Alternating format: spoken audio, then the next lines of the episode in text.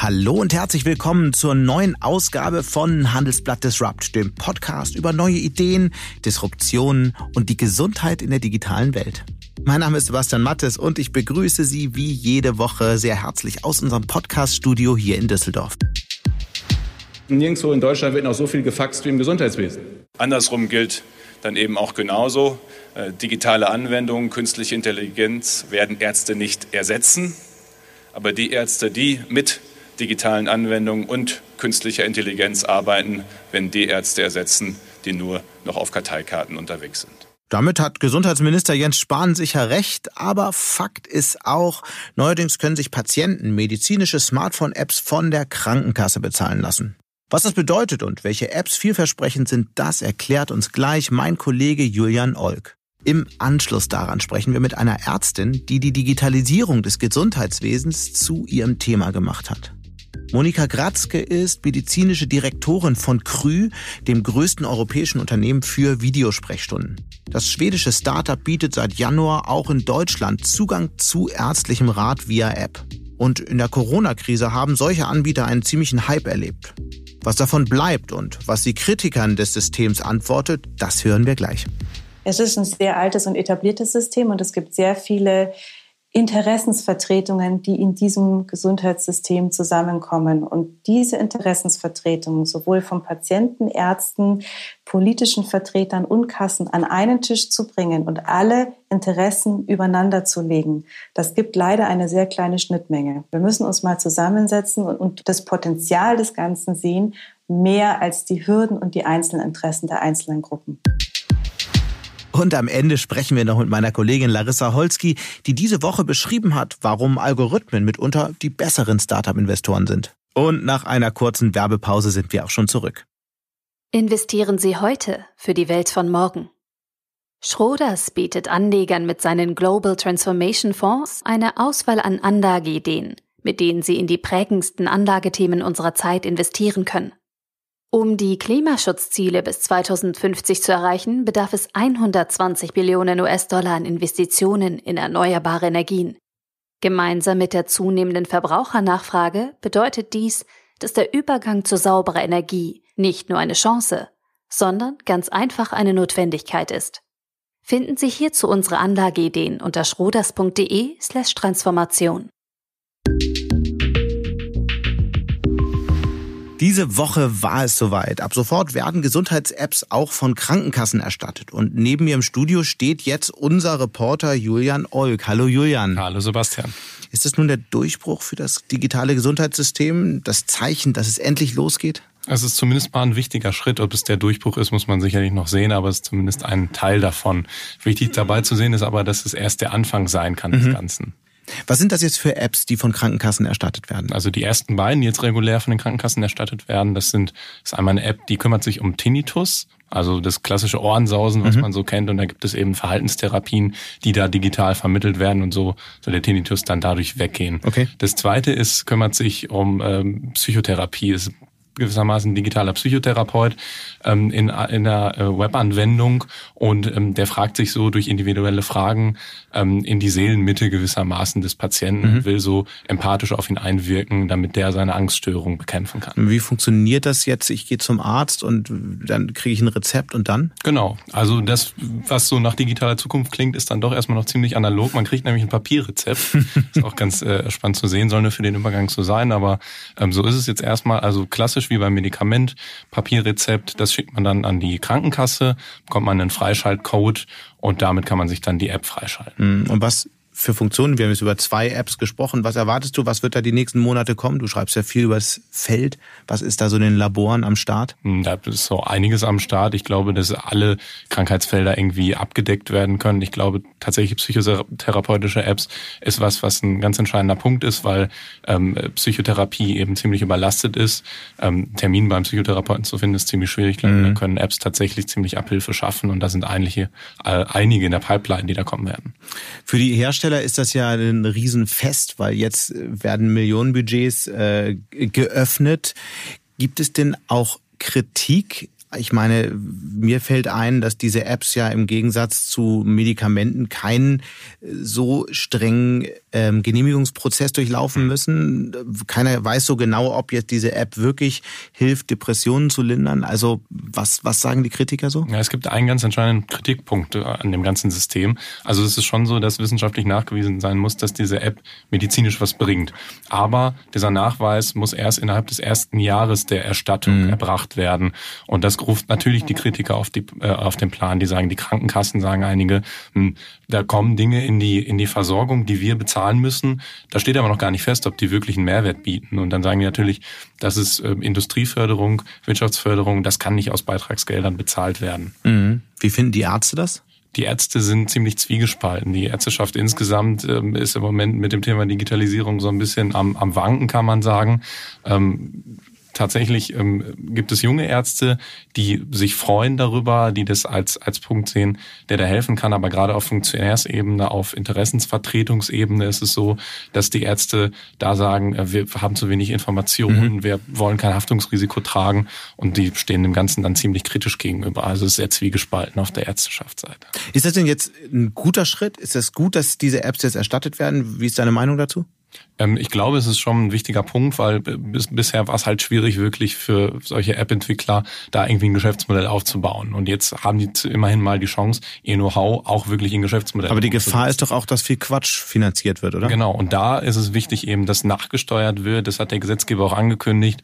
Ähm, man schaut sich das an und muss dann möglicherweise schnell umsteuern. Und wir hören auch schon aus dem politischen Umfeld in Berlin. Es kann sein, dass sogar schon in den nächsten Monaten da schon wieder erste Ansätze kommen, was man wieder ändern kann. Ich glaube, das ist ein wichtiger Punkt, dass man da auch genauso agil wie die Softwarebranche mhm. dann unterwegs ist, auch agile Gesetzgebung macht. Du schreibst ja regelmäßig für das Handelsblatt Fachbriefing Digital Health. Welche Themen behandelt ihr denn da außerdem so? Mit den Apps äh, auf Rezept habt ihr euch intensiv beschäftigt, aber was sind so die großen Themen, die man da sonst erwarten kann? Hm, also künstliche Intelligenz gehört natürlich dazu. Das ist im medizinischen Bereich, wird es immer wichtiger. Es gibt ganz verschiedene Anwendungsmöglichkeiten von künstlicher Intelligenz, die den Ärzten helfen kann, die den Arzt manche sagen vielleicht auch ersetzen kann, das ist auch wieder so ein umstrittenes mhm. Thema. Das ist ein ganz wichtiger Punkt. Und äh, das Zweite ist, glaube ich, was ähm, entscheidend ist, das Thema Daten. Hängt natürlich auch mit künstlicher Intelligenz zusammen. Wie werden Daten gesammelt? Wie werden sie aggregiert? Wie werden sie standardisiert, damit sie wirklich auch einen Impact haben, damit sie wirklich helfen können in der Versorgung? Ganz herzlichen Dank, Julian. Gerne. Man könnte sagen, das Timing war perfekt. Im Januar ist das schwedische Startup Krü mit seiner Telemedizin-App auch in Deutschland an den Start gegangen. Dann kam Corona und seither läuft das Geschäft. Das sagt jedenfalls das Unternehmen selbst. Kein Wunder. Vielen Menschen ist ein Videochat mit einem Facharzt wesentlich lieber als ein volles Wartezimmer mit womöglich ansteckenden Menschen. An die Idee glauben auch die Investoren des Unternehmens. Gerade im Januar konnte Krü nochmals 155 Millionen Dollar einsammeln. Grund genug, die ärztliche Direktorin Monika Gratzke zu Handelsblatt Disrupt einzuladen. Hallo, Frau Gratzke. Hallo. Sie sind ja Anästhesistin, Intensivmedizinerin, Notärztin und Schmerztherapeutin. Also eine der viel gesuchten Ärztinnen, die in vielen Kliniken fehlen. Wahrscheinlich können Sie sich die Jobs sogar aussuchen aktuell. Stattdessen haben Sie sich aber für Telemedizin entschieden. Ist das nicht ein bisschen langweilig? Das ist das Gegenteil. Ähm, ich habe sehr viel Erfahrung an der Universitätsklinik gemacht und habe irgendwann gemerkt, ich will was machen, einen Weg gehen, den vorher noch nicht so viele vor mir gegangen mhm. sind. Und äh, das ist mittlerweile schon zwei Jahre her und da hat sich die Möglichkeit der Telemedizin eröffnet. Aber jetzt sitzen Sie als Ärztin äh, vor einer Webcam und äh, sehen die Patienten nur über Monitor. Was ist das, was Sie daran so reizt? Der Reiz liegt daran, dass man, dass ich mein persönliches Wissen, das ich über lange Jahre angehäuft habe, jetzt mit voller Wucht sozusagen in eine neue, innovative Idee stecken kann, um was Neues aufzubauen, was vorher noch nicht da mhm. gewesen ist. Und da gibt es nicht viele Felder in der Medizin. Sie arbeiten ja bei Krü und für alle, die es nicht kennen, vielleicht noch mal in wenigen knappen Sätzen, was genau bietet Ihr Angebot? Eines, einige sagen ja, wie gesagt, dass da einfach nur Ärzte vor der Webcam sitzen, aber was ist sozusagen die Innovation, die Sie mitbringen? Krü versteht sich als ein ganzheitlicher Gesundheitsanbieter. Das heißt, wir sind nicht nur eine Plattform, wo man einen Arzt und einen Patienten zusammenbringt, sondern sowohl Ärzte als auch Patienten sind in einem Netz eingefangen, wo wir mehr als nur diese reine Videosprechstunde von ein paar Minuten herstellen. Okay.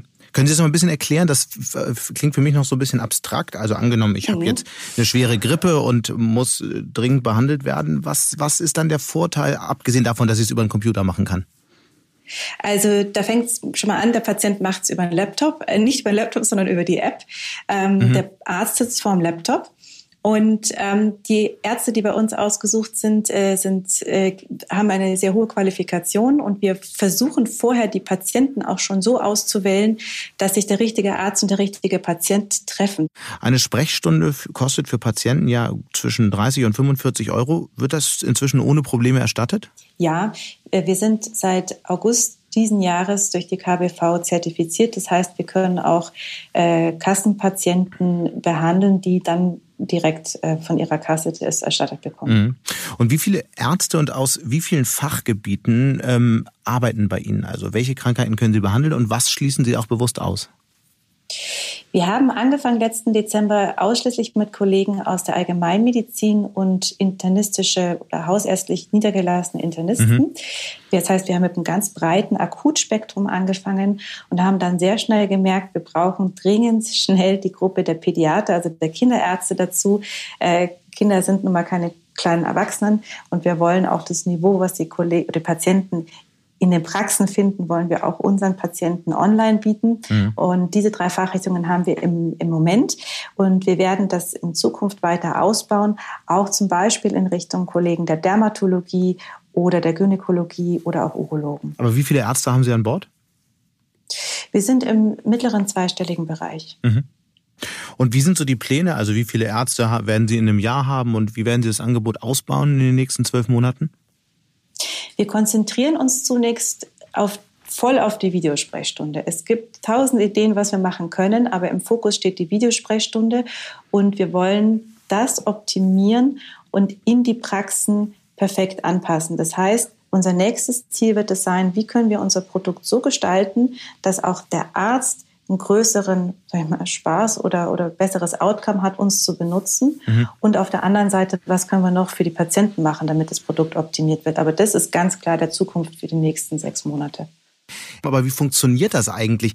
Ähm Krankenhäuser, Ärztezentren, alle suchen Ärzte und finden immer weniger gut qualifizierte Leute. Warum gelingt Ihnen das auf einmal? Zahlen Sie mehr?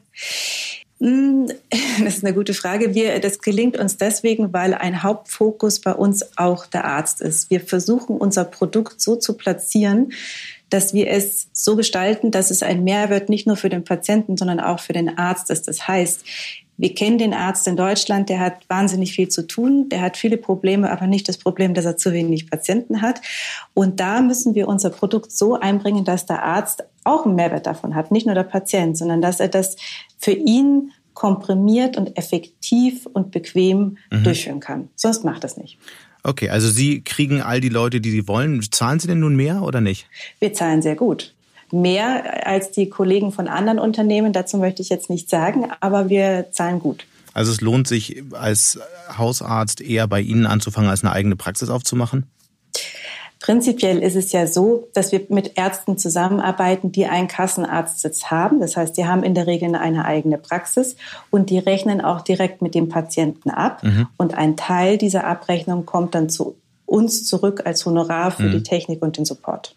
Dann lassen Sie uns nochmal ähm, konkreter einsteigen äh, bei dem Patienten. Was, was sind sozusagen, was ist das für ein Ökosystem, auf das der trifft, wenn er sich sozusagen über Sie bei, beim Arzt meldet? Ähm, der Patient hat ja zunächst mal ein Symptom, der hat irgendein Problem und mit diesem Problem möchte er einen Arzt sehen. Das heißt, wenn er sich in unsere App, wenn er die runtergeladen hat und sich da einwählt, bekommt er einen Blumenstrauß an Symptomen serviert, von denen wir wissen, da können wir einem Patienten gut helfen. Mhm. Und anhand dieses Symptoms klickt er sich durch einen Fragebogen. Und dieser Fragebogen ist die erste Qualitätskontrolle, wo wir sehen, ist der Patient vielleicht ein Notfall und verbringt mit uns viel zu viel Zeit. Wir müssen ihn direkt weiterleiten und hat überhaupt ein Symptom und einen Zustand, wo wir mit einer reinen telemedizinischen Behandlung überhaupt helfen können. Und wenn, er, wenn wir sehen, dass das nicht der Fall ist, wird er direkt weitergeleitet zu einem Arzt zu einer physischen Untersuchung. Mhm. Und dann werde ich weitergeleitet. Okay, und wenn das nicht der Fall ist, werde ich weitergeleitet über die App an den Spezialisten? Genau. Dann hat der Patient die, die Wahl, möchte ich jetzt sofort den nächsten äh, verfügbaren Arzt sehen, weil es jetzt einfach schnell gehen muss. Oder aber habe ich ein Problem, was vielleicht gar nicht jetzt in, so dringend ist, dass es innerhalb der nächsten Stunde gelöst werden muss, sondern ich habe einen Hautausschlag, den will ich heute Mittag in meiner Mittagspause anschauen lassen. Dann kann er auch einen Termin wählen. Okay, und äh, was passiert dann nach dem Arztbesuch? Es gibt ja noch Möglichkeiten, ähm, Rezepte auszustellen und möglicherweise die dann auch gleich über Versandapotheken zu bestellen, richtig? Die Möglichkeit gibt es, da haben Sie jetzt ein bisschen einen Wundenpunkt angesprochen, denn das ist ja die sperrige Lösung des E-Rezeptes, auf die wir sehnsüchtig Alle warten, in Deutschland. Ja. ja. aber prinzipiell ist das natürlich so, dass der Patient ein Privatrezept erhalten kann und auch Krankschreibungen bekommen kann. Mhm. Was gibt's denn eigentlich für Krankheiten oder beziehungsweise was glauben Sie, welche Arten von Krankheiten in Zukunft nur noch über Telemedizin gemacht werden? Weil ich sag's mal andersrum, Kritiker äh, sagen, es gäbe ja ganz viele Sachen, die über Telemedizin überhaupt nicht zu behandeln sein. Und es ist total wichtig, dass die Patienten zum Arzt gehen. Also für welche Krankheiten ist es möglich und was antworten Sie diesen Kritikern? Wir sehen sehr große Möglichkeiten per Video, was akute Erkrankungen angeht, akute Infektionskrankheiten. Das ist so das, was man in der Allgemeinarztpraxis auch in der Akutsprechstunde sieht. Ich möchte es gar nicht als Husten, Schnupfen, Heiserkeit abtun, das wird der Sache nicht gerecht, aber akute Infektionskrankheiten, Fieber, sowas kann man gut behandeln. Mhm. Was auch ein großer Teil ist, und das sehen wir auch in unseren Zahlen, das sind Hauterkrankungen. Das mag daran liegen, dass bei uns in Deutschland die Wartezeiten für einen Termin beim Dermatologen ausgesprochen lang sind. Und das kann man bei guter Videoqualität hervorragend per Video auch behandeln. Mhm. Den Kritikern kann ich nur sagen, das ist ja genau der Witz meiner Arbeit. Das ist die Herausforderung, die Entscheidung zu gehen, wie weit machen wir es medizinisch? Was ist sinnvoll? Wo profitiert der Patient? Und wo müssen wir aufhören? Hm. Haben Sie eigentlich auch so Ärzte, die, ich weiß nicht, auf Bali leben und von dort aus behandeln? Weil theoretisch ist das ja möglich, oder? Ja, das würde ich jetzt sehr gerne sagen, dass wir diese Ärzte haben. die haben wir nicht. Unsere Ärzte sitzen alle in Deutschland. Also die haben nicht nur die deutsche Approbation, sondern die sitzen auch körperlich mhm. in Deutschland. Aber wir müssen trotzdem noch einmal kurz über Geld sprechen. Wie funktioniert das Geschäftsmodell konkret? Zum einen ist es so, dass der äh, Arzt mit dem Patienten äh, direkt abrechnet. Also Privatpatienten mhm. bekommen eine Rechnung und GKV-Patienten rechnen über ihre Krankenkasse oder werden über die Krankenkasse bezahlt. Und davon gibt der Arzt einen Teil für unser Produkt Angrü zurück. Und wir haben eine, wir haben viele Investoren, wir haben große Investoren. Die letzte Investorenrunde war Anfang diesen Jahres äh, in sehr hohen Summen, so dass man auch sagen kann, dass, dass das spricht sehr für unser Produkt, dass ein großes mhm. Vertrauen in die Zukunft unseres Produktes ist. Ja, was ist denn das konkret? Glauben Sie, also es waren ja über 150 Millionen glaube ich, Euro, die investiert wurden. Mhm. Was ist denn das, was die Investoren so begeistert an dem Angebot? Deutschland ist ein sehr großer Markt. Äh, zum einen, da gibt es einfach mehr Patienten als in Schweden. Es mhm. gibt auch mehr Ärzte als in Schweden. Und äh, wie ich vorher schon erwähnt habe, es ist sehr viel Luft nach oben. Äh, die Digitalisierung hat hier sehr viel Potenzial noch zu wachsen. Und wir haben ein hervorragendes Gesundheitssystem, auf dem wir aufbauen können. Das heißt, wir müssen nicht ein Gesundheitssystem von unten aufbauen, sondern wir können auf einem sehr hohen Niveau auch von fachlicher Kompetenz aufbauen.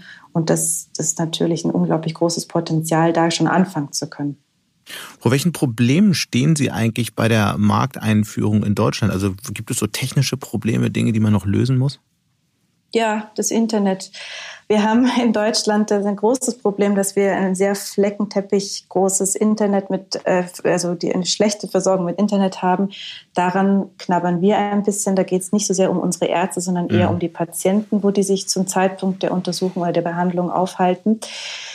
Und unser System ist einfach darauf ausgelegt, ähm, mit all den Regularien und Gesetzen, die es gibt, dass eine physische Behandlung stattfindet. Und das macht auch durchaus Sinn, weil es die Telemedizin bisher noch gar nicht gegeben hat.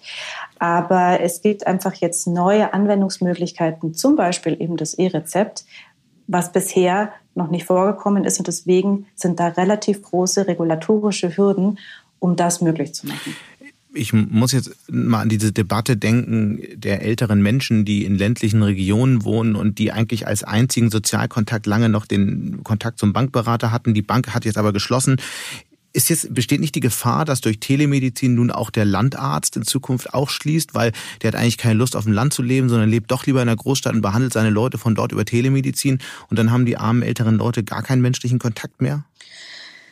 Das ist ein Nebeneffekt, der in sehr vielen Jahren vielleicht eintreten könnte, aber das ist ganz explizit nicht, nicht der Sinn der Telemedizin. Und das müssen wir uns alle bewusst sein. Eine Videosprechstunde kann niemals den Besuch beim Arzt ersetzen. Und da müssen wir uns auch in die Augen schauen und mal gemeinsam sagen, über was für Erkrankungen reden wir denn. Mhm. Wenn man einen chronisch kranken und älteren Patienten hat, dann bringt es nichts, den vors Video zu zerren. Das, das wird nicht zielführend sein. Und insofern sehen wir uns ausschließlich als Ergänzung, aber nie als Ersatz beim Arzt in der Praxis. Dann drehen wir es doch nochmal andersrum. Was bringt denn Telemedizin wirklich? Also an äh, Einsparpotenzial zum Beispiel. Also wie viel zum Beispiel könnte das Gesundheitssystem äh, durch einen flächendeckenden Einsatz der Technologien äh, einsparen? Also das als Ärztin gehe ich ja in erster Linie jetzt gar nicht so sehr von den Kosten, sondern von der medizinischen Qualität aus. Mhm. Und da bringt die geografische Entkopplung von Arzt und Patient die große Chance, dass wir Versorgungsengpässe, die gar nicht nur in ländlichen Regionen, sondern durchaus auch in einigen Städten ja, ja, in Deutschland zu finden sind, mhm. Genau, dass wir da helfen können, die zu stopfen, mhm. sodass der Patient eine schnelle und hochwertige medizinische Beratung bekommt. Ja. Und wir stehen ja gerade erst am Anfang. Wir fangen mit diesen Videosprechstunden an. Da es kommen jeden Tag sozusagen neue Innovationen rein, mhm. neue Geräte, die das Ganze ergänzen. Das heißt, im Moment können wir diesen Versorgungsengpass helfen zu schließen, aber das wird auf lange Sicht noch sehr viel weitergehen. Wie viele Kunden haben Sie in Deutschland eigentlich? Ähm, wir haben sehr viele Patienten seit ähm, Dezember 2019 behandelt. Genaue Zahlen kann ich jetzt hier nicht sagen. Wir haben einen sehr großen Boost von Februar auf März gesehen, als Corona gekommen mhm. ist und äh, sind seitdem auf einem sehr hohen Niveau, was nochmal deutlich höher gegangen ist, seitdem wir die Kassenzulassung haben äh, durch die Zertifizierung von der Kassenärztlichen Bundesvereinigung mhm. im August. Als europäischer Anbieter hat Krü ja auch einen ziemlich guten Überblick darüber, wie weit die verschiedenen Länder bei der Digitalisierung ihrer Gesundheitssysteme sind. Wenn Sie mal so auf Deutschland schauen, im Vergleich zu anderen Ländern, wo stehen wir da? Da sind wir jetzt nicht in der Pole Position, das muss man ganz ehrlich sagen. Die, ähm, Aber was heißt das nochmal konkreter? Sind, also heißt das, wir sind im Mittelfeld oder eher weiter hinten? Wir sind weiter hinten. Mhm. Das kann man sicher so sagen. Da ist Deutschland eher im, im hinteren mhm. Feld als, als vorne oder in der Mitte. Äh, was aber den Charme hat, dass wir da auch sehr viel aufholen können. Also da ist, ist eine sehr große Wiese, wo wir uns jetzt austoben können, was man machen kann. Aber da sind die nordischen Länder sicherlich weit, weit. Das ist der Blick der Optimistin, immer das Glas ähm, halb voll, nicht halb leer. Ich muss da trotzdem nochmal einhaken. Wer ist denn bei dieser Digitalisierung des Gesundheitswesens eigentlich der größte Bremser? Also ist die Bundesregierung, die Kassen oder die Ärzte oder vielleicht sogar die Patienten? Da möchte ich jetzt gar niemanden der Beteiligten wahnsinnig in den Vordergrund treten, äh, bringen, denn da gehören tatsächlich alle dazu wir müssen ehrlich sein, wir haben in Deutschland ein sehr gutes Gesundheitssystem. Wir fangen schon auf einem sehr hohen Niveau an. Und in einem System, das prinzipiell hervorragend funktioniert, von außen zu sagen, jetzt kommen wir und machen es noch besser, da muss man vielleicht auch Verständnis dafür haben, dass alle Beteiligten bis jetzt sagen, ja, aber so schlecht ist es uns Aber sorry, ihr Lob, ihr Lob in allen Ehren. Aber wenn ich ins Krankenhaus gehe, dann sehe ich da Ärztinnen und Ärzte mit Papierakten, ähm, ähm, Klemmbrettern und so weiter rumlaufen und es werden mitunter Röntgenbilder noch vor, äh, vor, vor Lichtscheiben gehängt. Also ich, ich kann hm. nicht sehen, dass da irgendwas gut funktioniert. Ehrlicherweise sieht das aus nach 80er Jahre. Da sprechen Sie mir als Ärztin total aus der Seele, vor allem als Ärztin, die 13 Jahre lang in einer Klinik war. Der, der Verwaltungswust, den wir haben, ist sicherlich eines der größten Möglichkeiten, wo die Digitalisierung einen wahnsinnigen Input bringt. Mit funktionieren meine ich auch nicht, dass die operative Seite besonders schön funktioniert, sondern dass die Qualität der ärztlichen mhm, Behandlung okay. Bei uns einfach. Aber warum, warum funktioniert die, die, die, Digitalisierung eben nicht in diesen, in diesen Bereichen, die wir gerade angesprochen haben? Ich habe äh, hier im Podcast haben wir ähm, schon mal gehört von einem Chefarzt, der sagte, dass selbst in der Notaufnahme das Fax noch eins der wichtigsten Geräte ist. Also wie kann das sein? Hm. Es ist ein sehr altes und etabliertes System und es gibt sehr viele Interessensvertretungen, die in diesem Gesundheitssystem zusammenkommen. Und diese Interessensvertretungen sowohl von Patienten, Ärzten, politischen Vertretern und Kassen an einen Tisch zu bringen und alle Interessen übereinander zu legen, das gibt leider eine sehr kleine Schnittmenge. Mhm. Und das ist ein Kernproblem. Wir müssen uns mal zusammensetzen und, und, und die das Potenzial des Ganzen sehen, mehr als die Hürden und die einzelnen Interessen der einzelnen Gruppen. Hm. Eine böse Zunge hat mal gesagt, Ärzte und Journalisten sind die Berufsgruppen, die sich am meisten gegen Innovation wehren. Stimmt das aus Ihrer Sicht? Das kann ich nicht bestätigen, weil man als Arzt zu der Berufsgruppe gehört, die nicht nur den Willen haben, sondern sogar die gesetzliche Verpflichtung, sich laufend auf dem neuesten Stand zu halten und das nachzuweisen. Und man ist es als Arzt eigentlich gewöhnt, ständig auf den Tisch zu bekommen, was es Neues gibt und was man jetzt als Neues einführen muss, welche neuen Medikamente man, man äh, benutzen soll. Also, dass der Arzt prinzipiell da nicht gewillt ist mitzumachen, das würde ich ihm nicht unterstellen. Ähm, es ist tatsächlich wahrscheinlich auch eine Frage der Menge an Informationen, die man jeden Tag bekommt und mhm. die man verarbeiten muss. Was sind denn noch so die weiteren Baustellen oder die Hürden bei der Digitalisierung des Gesundheitswesens? Sie hatten ja schon den wichtigen Punkt der Breitbandversorgung angesprochen. Ich meine, die tollste Telemedizin bringt nichts, wenn das Bild ruckelt und die Verbindung oh. ständig abbricht. Was sind sonst noch so die Hürden aus Ihrer Sicht? Das sind regulatorische Hürden, wie, wie das eben vorher angesprochene E-Rezept. Wir müssen Lösungen finden, dass, dass wir Daten und Datenaustausch nicht prinzipiell als Feindesland betrachten und als Gefahr, sondern dass da ein sehr großes Potenzial drinnen steckt, Dinge zu vereinfachen und zu verbessern. Aber erzählen Sie mal, was sind das so für Daten, nur dass ich das verstehe? Um was geht es da konkret? Der Patient gibt in unserer App seine, seine Patientendaten ein, mhm. um sie dem Arzt schon vorzulegen, bevor das Gespräch anfängt. Und der Arzt dokumentiert das dann in einer Art Praxissoftware, so wie in der Praxis auch. Ähm, insofern, man gibt als Patient immer seine Daten her, aber dass die jetzt in einer App vorgespeichert werden oder voreingegeben werden, das ist natürlich irgendwo neu. Das heißt, man gibt irgendwo seine Patientendaten in einen virtuellen Raum ein, was nicht die Arztpraxis ist. Und das macht wahrscheinlich schon manchen Patienten Sorgen. Mhm. Und was wäre der Vorteil oder anders gefragt, was ist sozusagen Ihre Vision? Wie sieht denn so ein digitales Gesundheitswesen rund um Angebote, wie Sie es entwickeln, aber auch andere in vielleicht fünf oder sechs Jahren aus? Die, die ideale Versorgung des Patienten ist neben der Praxis, die bestehen bleibt, die digitale Welt, die eine Vernetzung von Arzt und Patienten oder Ärzten verschiedener Fachgruppen und Patienten vereint. Das heißt, dass die Informationswege kleiner werden und die Dauer bis zu einer Behandlung dadurch verkürzt werden kann. Das heißt, wir können, wenn der Patient bei uns im System ist und wir wissen, der braucht einen Spezialisten, der vielleicht am anderen Ende von Deutschland sitzt, mhm. diese Verlinkung viel schneller herstellen. Mhm. Und wir können auch dafür sorgen, dass die Daten nicht über Briefe und über Fax wie bisher oder per E-Mail ausgetauscht werden, sondern dass wesentliche Daten, die zeitkritisch sind, auch schneller beim Spezialisten ankommen. Mhm. In Schweden hat Krü ja auch Praxen eröffnet, wenn ich richtig informiert bin. Zum einen, warum das? Und zum zweiten, wäre das auch für Deutschland denkbar? Das ist prinzipiell auch in Deutschland denkbar. Man muss dazu sagen, dass Schweden ein grundsätzlich anderes System hat als äh, Deutschland. Schweden hat nicht den klassischen äh, Facharzt für Allgemeinmedizin, der der Hausarzt ist, den man unter Umständen seit Jahren kennt, sondern die haben Praxiszentren. Mhm. Ähm, das ist anders als bei uns. Und auch in Schweden hat man gesehen, wir brauchen die Verknüpfung zwischen der körperlichen Untersuchung und der Telemedizin. Das eine kann nicht ohne das andere. Deswegen mhm. war die Eröffnung von Praxiszentren eigentlich die logische Konsequenz. Mhm. Das ist bei uns auch denkbar, aber wir haben ja ein Netz von hervorragenden äh, Ärzten, die in Praxen sind.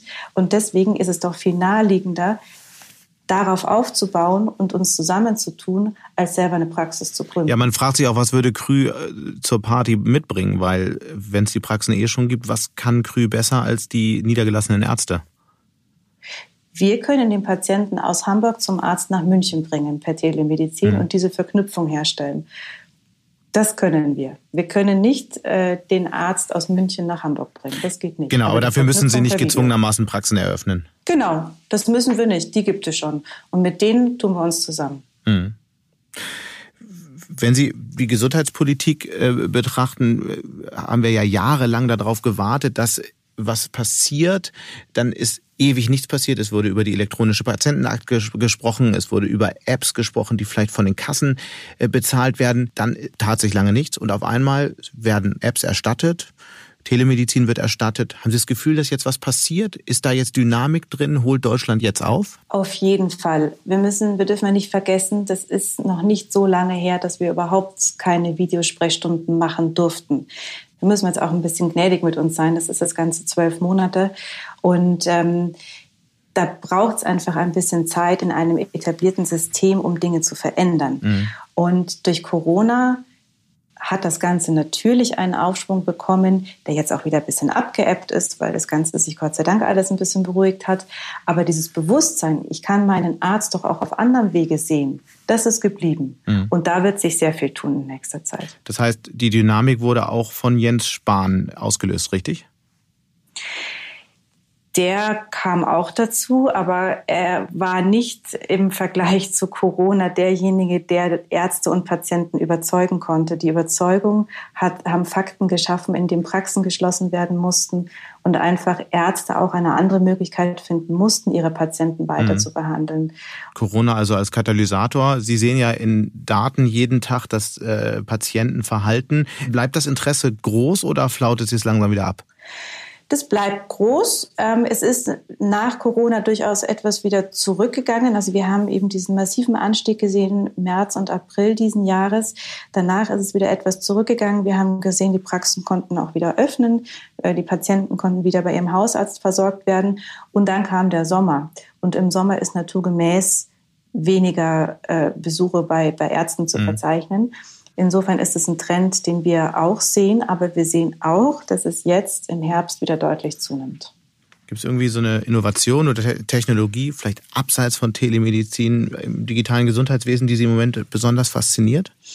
Es gibt eine ausgesprochen äh, spannende Diskussion über Machine Learning, über ähm, AI-unterstützte Diagnosefindung für Ärzte. Das heißt, dass der Arzt ganz viele Routinearbeiten, die er so in der, im Anamnesegespräch und in der Krankenerhebung machen muss, nicht mehr selber übernehmen muss, sondern das übernimmt mittelfristig ähm, AI oder Machine Learning für ihn und der Arzt kann dann auf einem ganz anderen Niveau der, Arzt, äh, der Patientenbehandlung anfangen und hat im Endeffekt auch viel mehr Zeit für die komplexeren Fälle und für den Patienten im Gespräch. Also das Vorgespräch machen Botten, macht ein Bot oder wie?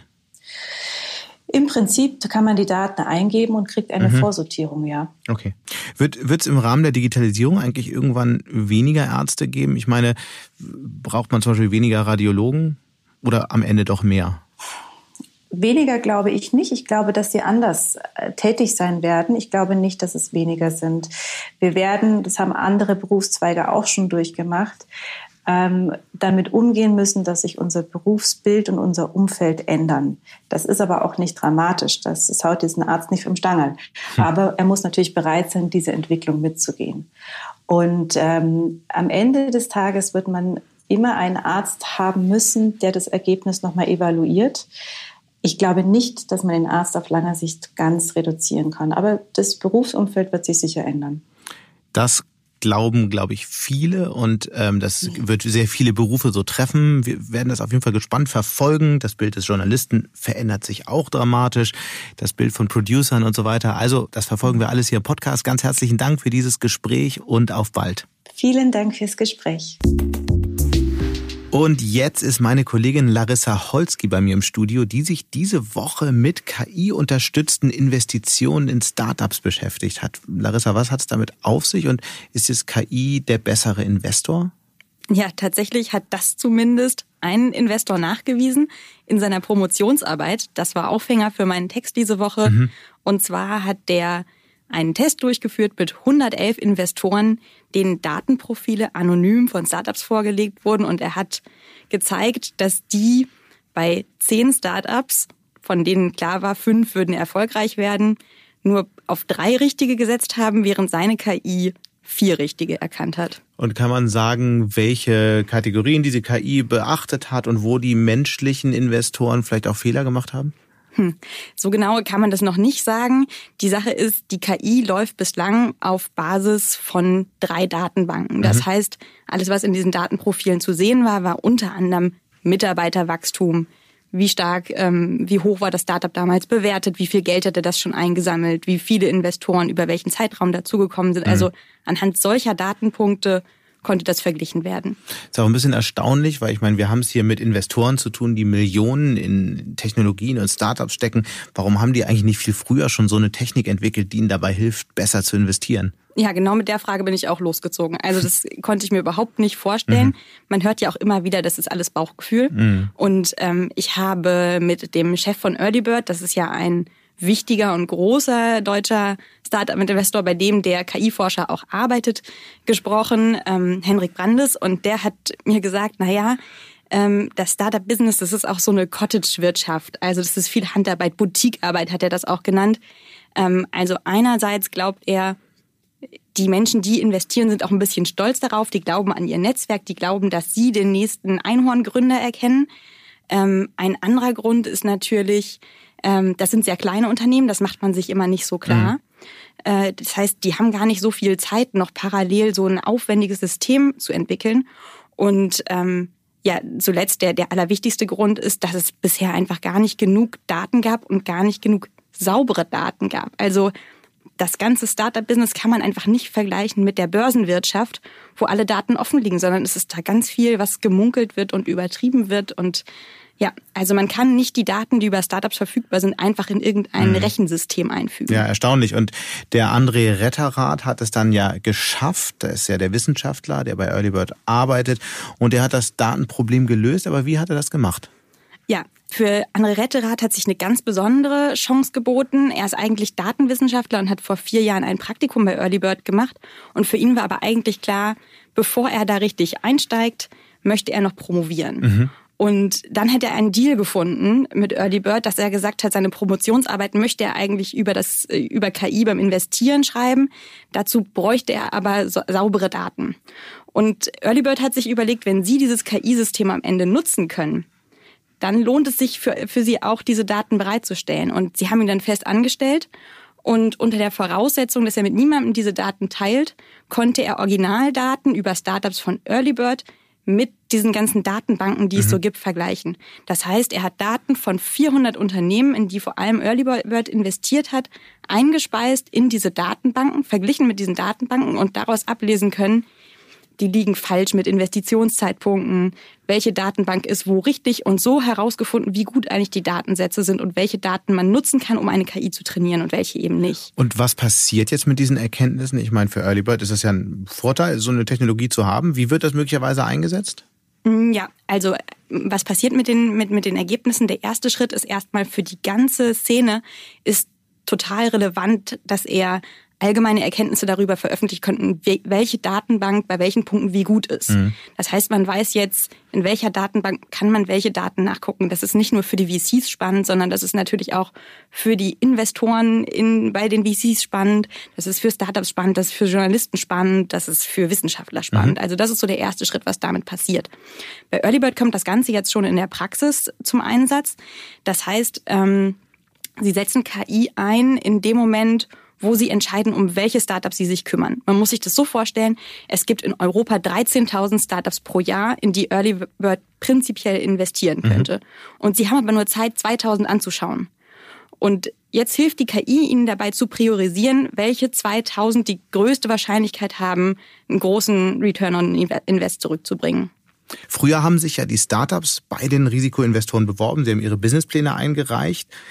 Wird es in Zukunft viel mehr so sein, dass die Investoren auch in diesen großen Datenmengen mit Hilfe von KI nach Perlen suchen, die sich vielleicht möglicherweise gar nicht bei Ihnen beworben haben? Ja, an dem Punkt sind wir jetzt genau schon. Also immer mehr Investoren führen automatisierte Systeme ein. Mhm. Die bekommen ähm, aus Datenbanken automatisch ausgelesen, hier ist gerade ein Startup entstanden und mit Hilfe von KI kann man das eben nochmal deutlich steuern und noch besser vorher aussuchen, welche könnten die interessantesten unter diesen Startups sein. Mhm. Jetzt haben wir viel über Early Bird gesprochen. Was tut sich denn so bei anderen Investoren? Ja, wenn man das genau wüsste, Sebastian. Hm. Also die Sache ist, es gibt Investoren, die schon sagen, sie setzen KI ein. Es gibt eine schwedische Firma, EQT Ventures, die ähm, eine, eine KI-Plattform aufgebaut haben, ähm, auf äh, der basiert sie schon 100 Millionen Dollar investiert haben. Aber tatsächlich möchte keiner so genau darüber sprechen. Einerseits, wenn man sagt, ich mache das nicht, dann steht man zunehmend schlecht da vor den eigenen Investoren. Andererseits, ähm, wenn man es sagt, dann will man natürlich auch nicht so genau sagen, wie weit ist das schon. Man möchte sich nicht in die Karten blicken lassen und ähm, die reden auch untereinander nicht miteinander. Also normalerweise ist das ja so eine sehr eng vernetzte mhm. Branche, aber da man kriegt da mal so ganz leicht Tipps. Ich glaube, der und der arbeitet da dran, aber so genau weiß man es nicht. Aber der André Retterat und ein paar Kollegen von ihm wollen es da jetzt auch für einsetzen, dass tatsächlich so ein Netzwerk von KI-interessierten Investoren hm. sich aufstellt. Wir sind gespannt. Ganz herzlichen Dank für diese Einblicke. Sehr gerne. Und damit sind wir auch schon wieder am Ende von Handelsblatt Disrupt. Wie immer freue ich mich über Kommentare in der Handelsblatt Disrupt LinkedIn-Gruppe oder senden Sie mir gerne eine Mail. Die Details finden Sie in den Show Notes. Danke an dieser Stelle auch für die Unterstützung von Alexander Voss und die Geduld von Migo Fecke und Regina Körner von professionalpodcast.com, dem Dienstleister für Strategieberatung und Podcastproduktion. Wir melden uns nächste Woche Freitag wieder. Bis dahin wünsche ich Ihnen eine schöne Woche und interessante digitale, aber natürlich auch analoge Zeiten. Ihr Sebastian Mattes.